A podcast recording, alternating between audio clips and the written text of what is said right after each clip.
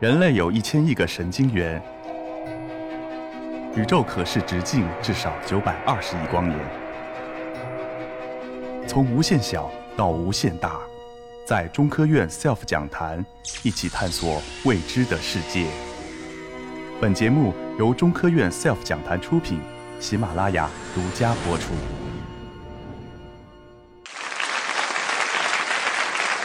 大家好，呃，非常感谢主持人的介绍，呃，我是王博，来自中国科学院南京地质古生物研究所。呃，我一我的工作的环境其实一直都是，主要是都是野外环境，所以说站在这么高雅的剧场呢，所以我也感觉到非常荣幸和非常高兴。呃，说起琥珀，我想大家都并不陌生，它是大家其实其实在日常经常见到的一对。宝石，而在我们国家呢，琥珀呢又被赋予了一定的文化，还有神秘的色彩。其实，在我们琥珀研究人的眼里呢，琥珀就是古代的植物树脂化石。我们平常所见到的，比如一些松树，还有一些水杉植物，都可以产生树脂。这些树脂被分泌出来以后呢，会沿沿着树皮往下滴落的过程中，有偶尔呢会包裹进去一些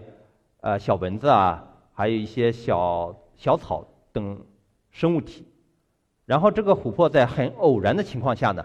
被埋入到土壤等沉积物中，然后经历了上百万年甚至上千万年的地质作用，这个然后形成的最后产物就是我们常见的琥珀，而琥珀呢，也是我们也是我的一个研究主题。其实说到这里呢，大家一定会。问我一个终极的问题，其实好多人也一直会问我，就是琥珀研究到底有什么用？呃，在这里其实我怕我这个没讲好，中途大家都跑光了，所以我把这个解答的机机会呢放到最后，在期间呢，也请大家思考一下这个问题。其实在我当研究生的时候，我研究的是岩石中的昆虫化石，请大家注意一下，是岩石。岩石中的昆虫化石呢，就像图的右边这个图一样，它这个化石都是二维的，也就是说像一个平面一样，就相当于我们把一个昆虫啊给踩扁了，所以很多细节我们看不到。比如说我在研究生的时候查了很多标本，然后看了很多的文献，我们鉴定了一类新的蝉——华翅蝉，但始终呢，对于它头部结构还有生殖器结构，我们都不知道。尽管非常着急。但也没有办法，化石保存就是这样的。直到后来呢，我在缅甸琥珀的一块标本中发现了一模一样的同类的标本，当时我是非常兴奋的，因为呢，琥珀里边保存的标本都是三维的、立体的，而且非常精细，这又可以解答我们长久以来所困扰我们的一些问题。琥珀中保存的生物或者昆虫能精细到什么程度呢？大家可以看这张图。这是一个远古蛾子的标本，在它的翅膀上有很多鳞片，它鳞片的长度呢其实不到零点一毫米，但是我们从照片上都可以看到这些鳞片能保存下来，而且呢实际上保存的非常精细的。所以呢，我当时就决定，哎，这个岩石标本太没意思了，我要研究琥珀。但在当时，也就是说十年前呢，国内唯一已知的琥珀就是在抚顺，抚顺琥珀，而且已经很多年没有人研究了。所以我的导师就建议我去抚顺呢收集琥珀，从此呢我也就入了琥珀这个坑了。在收集琥珀过程中呢，我就发现里面有一类琥珀呢，从颜色还有它内含物都和典型的我们国家抚顺琥珀都不一样。这类琥珀就是来自缅甸北部克钦邦的缅甸琥珀。缅甸琥珀的时代是在白垩纪的中期，大概呢就是整整一亿年前。在那里面包含了很多的昆虫和植物，另外还有很多，比如说像螃蟹、蝎子，还有蜗牛等这些在其他的琥珀所很少见的生物。此外呢，它还有青蛙，甚至还有壁虎，甚至还有恐龙或者鸟类的羽毛等等，这些非常罕见而且也很少在琥珀中发现的生物体。另外呢，它还有产出了一些呢。我们以前所没见到过的、所没想象过的一些生物，比如这里图里面就展示了一类带尾巴的蜘蛛。我们知道，我们现在所有的蜘蛛都是没有尾巴的，但是在缅甸湖泊，我们却发现一类带尾巴的蜘蛛。这类的蜘蛛呢，也是我们现在已知蜘蛛的一个老祖先。其实呢，琥珀里面最有意思的是，我觉得呢，它呢是像一个时空胶囊一样，这个封闭了一个远古的一个三维小小的三维场景。另外呢，它又像一架照相机，将古代一个很瞬时的场景给捕获下来。所以我在研究琥珀的时候啊，就感觉自己像一个侦探一样，利用这些信息来重建当时的。昆虫的行为还有它们的样貌，比如下面这张图，大家可以看到这是什么样的昆虫吗？它其实是一类豆娘。当然，豆娘很类似于蜻蜓，但是比蜻蜓个子要小。我们看这张图里边的这个豆娘有很大的不同，它是其实是雄性的豆娘，这类豆娘呢，它的脚很大，然后雌性的豆娘是正常的。这类豆娘呢的近亲在现生的缅甸还有分布。在这个交配季节呢，一般雄性的豆娘会在雌性的面前啊翩翩起舞，然后呢使劲的舞动它们的大脚，结果呢就是谁跳的舞漂亮，然后谁的脚大，就容易得到雌性的青睐。我们所以说，我们从这个一亿年前的化石呢，就可以判断出来，在一亿年前这些豆娘就已经有了这种复杂的求爱行为了，而且呢那时候的豆娘呢脚更大，可能跳的舞更漂亮。有了对象以后呢，大家都就是结婚生子，然后呢就是照顾小宝宝了。其实照顾小宝宝这种行为啊，我们把它称之为育幼行为，而这种行为也是人类社会的构成基础。我们不但教照顾他，还要教育他，还会带他们来听报告呢，是吧？对于昆虫来说呢，也是这样的，很多昆虫也演化出了育幼行为。但大家可以想一下，这种行为很难在化石保存下来的。你有什么样的证据呢？但我们在这里呢，也就是说，两年前我们报道了一个世界上最古老的昆虫育有行为的直接证据。这是一类介壳虫的琥珀，里面有是一个介壳虫的母亲，在它的腹部呢有一个很大的卵囊，在这卵囊里面还有很多未孵化出来的卵，还有已经孵化出来的卵壳。最特别的是。在这个母亲周围啊，还分布着大概六个刚孵化出来的小介壳虫。从这枚化石证据，我们就可以推断，当时这个母亲她具有孵卵行为，她保护这些卵。另外呢，刚孵化出来的小介壳虫呢，还被这位母亲给照顾。只不过是他们运气不好，突然呢，大家正在过家庭生活中的时候，突然一个大树枝啪哧一下把它给糊住了，于是变成了化石，现身于我们的科学研究了。啊。所以，通过这个标本呢，我们就复原了当时的介壳虫已经有了复杂的育幼行为。除了这些行为呢，在自然界中，很多昆虫啊也演化出了很奇特的伪装行为。比如土里边这些昆虫，它们有时候啊会把一些呃植物碎屑、沙粒，甚至蜗牛壳背在自己身上，达到这种伪装效果，就像我们的解放军战士穿上了各种迷彩服一样。这种行为呢，看起来简单，其实是很复杂的。大家可以想象一下，如果你想具有这种行为，首先这个虫子，第一，它必须智商足够高，它必须是会辨认它需要的伪装物。第二呢，我们的虫子不像我们有手有脚，它得需要有特殊的身体结构，把这些伪装物准确的放到自己的背上。第三呢，也就是需要它们背上能有一些特殊的结构或者物质。能够把这些伪装物啊给勾住或者粘在身上，所以呢，人们一直认为这种行为演化的很晚。但出乎意料的是，我们在一亿年前的缅甸湖泊也发现了几类昆虫也演化出来了此类的伪装行为。这里展示的就是两个灵类的幼虫，左边这个灵类幼虫呢身上背着很多一些小沙粒，右边灵类幼虫呢背着很多的这个植物碎屑。通过这个它身上的伪装物。我不知道大家能推断出它们的生活地点是在哪吗？这个背着沙粒的肯定是生活在沙堆附近，这个背着植物碎屑的肯定是生活在地面的植物碎屑层中，所以通过伪装物我们就知道它们的生存环境。另外一个呢，就是这类昆虫呢具有很大的大牙，非常引人注意，这就非常有意思了，因为它们是一类很厉害的捕食者，所以它们用这个伪装呢，既可以躲避它的天敌。也可以呢迷惑它的猎物，所以具有一举两得的功能。呃，除了灵类幼虫呢，还有很多猎春也具有伪装行为。我们在琥珀中也发现了，这类猎春呢，经常背着一些碎屑，哎呀，什么植物碎屑啊，或者其他的这个尘土碎屑，所以啊，它在这个昆虫界有鼎鼎大名，在江湖上，人家见到的它呢，都称之为行走的垃圾桶。但并不是所有的猎春呢都愿意当垃圾桶。很对于同一种类的猎春，有的种类啊，它也什么都不背，就是在裸奔，身上一丝不挂。为什么呢？如果人类裸奔呢，可能是在搞行为艺术；但对于昆虫来说，特别是这种具有伪装行为的昆虫来说，它不背伪装物，就说明它当时的生存压力没有那么大，呃，敌人没那么多嘛，它不需要整天背着一堆垃圾到处跑。呃，可能大家都看过《复仇者联盟》这一系列电影。那是一个英雄的世界，我想在里面要当英雄呢，有两种办法，我不知道大家是否知道。呃，曾有人可以归纳过，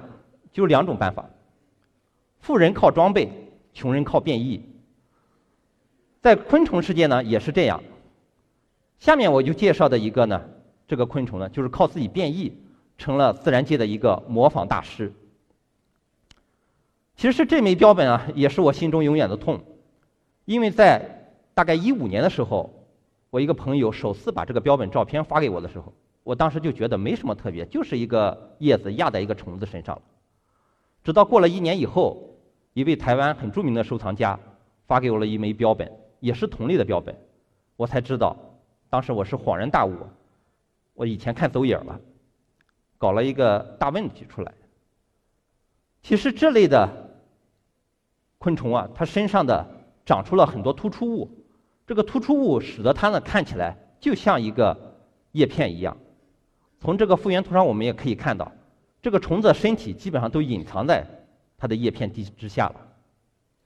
非常有意思的是，这类昆虫在现代自然界中你根本找不到，在化石中呢它也是首次出现。所以说，幸亏有琥珀把它保存下来了，否则我们永远也不知道。在过去的自然界，曾经存在过这么奇特的昆虫。刚才我讲的这些呢，包括昆虫啊、植物啊，都是陆地上的生物。其实，在琥珀里面，偶尔也会保存海洋性的生物。在今年上半年呢，我们就报道了一枚很特殊的缅甸琥珀标本。别看这枚标本不大，长大概三四厘米，宽大概两三厘米，但是呢，我们把它称之为“海陆空大杂烩”。大家可以从这个右下角这个标本里边猜出它里面包含了多少个生物体吗？大家可以猜一下。啊，有说十个的，有说三十个的，啊，七有说七十个的。其实这里面呢，有至少四十个生物体，可以说很小的一个空间里边蕴藏了很多的生物体。这里面有能飞的蚊子啊，小蜂类，另外呢还有陆地上爬的。比如说千足虫，还有小强，还有海里面的生活的海螺和菊石。菊石是一类现在已经灭绝的海洋生物，它和我们现在经常吃的这个乌贼啊、章鱼啊其实是近亲，只不过是它们的壳长在外面，很漂亮。通过这枚标本呢，我们就可以推断，当时这个琥珀森林大概生活在海边或者离海不远。这个海边的这个海螺壳或者菊石壳呢？就被，呃，冲到了海边或者离海不远的池塘里边，然后被树脂滴落的，滴落下来包裹起来，是经历过地质时代或者地质这个作用以后形成了琥珀。这样呢，通过这枚标本呢，我们就可以重建当时的这个琥珀森林是个大概什么样子的。呃，上面给大家看了很多的这个琥珀昆虫和植物，也看了很多的复原图，呃，色彩非常绚丽的复原图。但很不好意思的，我在这里可以说，这些复原图的色彩都是我和画师想象出来的。呃，因为颜色呢无法在画室中保存。我们知道哈，在现在的颜色中分为两类，一种是色素色，就是化学色；还有一类是结构色，是物理色。所以我当时呢就在想，我们能不能通过化石用一些手段把这个昆虫颜色重建出来？如果我们知道颜色，这多是多么一件有意思的事情。对于色素来说，它很容易降解，很难在化石中保存下来。但对于结构色来说呢，它是生物体表面的纳米级结构对光线产生了各种这种反射啊、折射等各种作用而产生的颜色。最经典的例子就是我们平常见的蝴蝶翅膀上的鳞片。从图上可以看到，把这个鳞片逐级放大，我们可以看到鳞片表面需要有这个非常复杂的结构。从原理上讲，我们一旦知道了这个表面的纳米级结构，就可以通过计算把它的颜色复原出来。所以呢，我们从缅甸琥珀里面呢寻找了一类很原始的蛾子，在这蛾子这个翅膀上面密密麻麻分布着很多鳞片。我们然后就和很多生物学家还有物理学家合作呢，把这鳞片的三维结构重建出来，并同时利用物理模型呢，计算了它们当时的颜色。下图中看到了这个金黄色的颜色呢，就是它真实的颜色，也是我们复原出来的颜色。这也是目前我们已知最古老的昆虫颜色。很可惜呢，我们现在的古生物世界基本上还是一个黑白胶卷的时代。相信随着技术的不断进步，我们会把更多的颜色重建出来，来真正从黑白胶卷过渡到的一个彩色世界，就让大家看到彩色电视。除了技术上的进步呢，作为一个地质工作者，我们也在不断挖掘新的琥珀材料。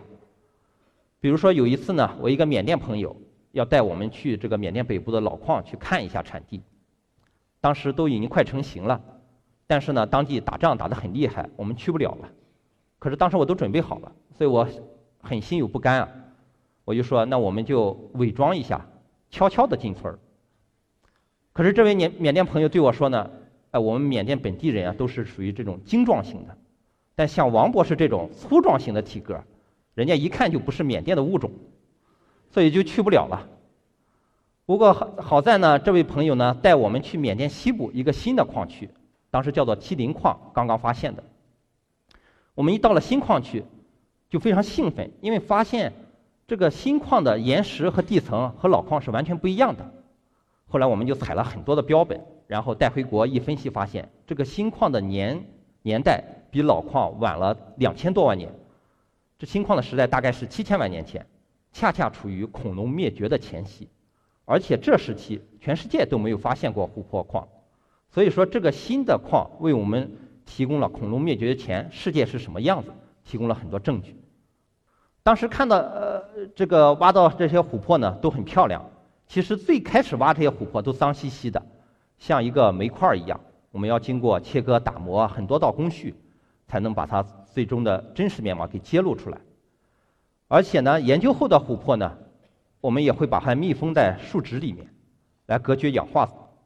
这样才能长久的保存下来。